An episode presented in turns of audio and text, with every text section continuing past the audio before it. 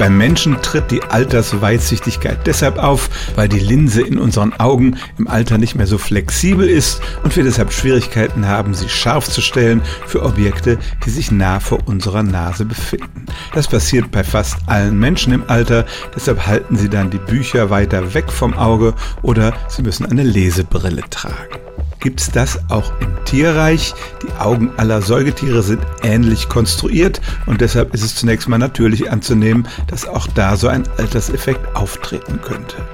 Nun muss man bedenken, dass das bei Menschen in einem Alter passiert, das früher die meisten unserer Artgenossen gar nicht erlebt haben, aber auch bei Affensenioren konnte man dieses Phänomen nachweisen.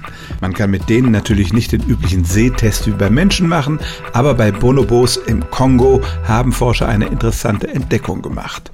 Diese Affen lausen sich gegenseitig und um die Läuse gut sehen zu müssen, gehen sie normalerweise sehr nah an die anderen Affen ran. Im Abstand von 10 Zentimetern etwa können sie die am besten sehen. Aber sobald die Affen älter als 30 oder 40 Jahre waren, konnten die Forscher messen, dass sie eher 20 Zentimeter vom anderen Affen weg waren. Das heißt, sie haben sich ähnlich verhalten wie ein weitsichtiger Mensch. Und daraus kann man tatsächlich schließen, die Altersweitsichtigkeit tritt auch bei Affen auf. Eine spezielle Brille für Affen ist aber meines Wissens bisher noch nicht entwickelt worden. Stellen auch Sie Ihre alltäglichste Frage unter stimmtz.radio1.de.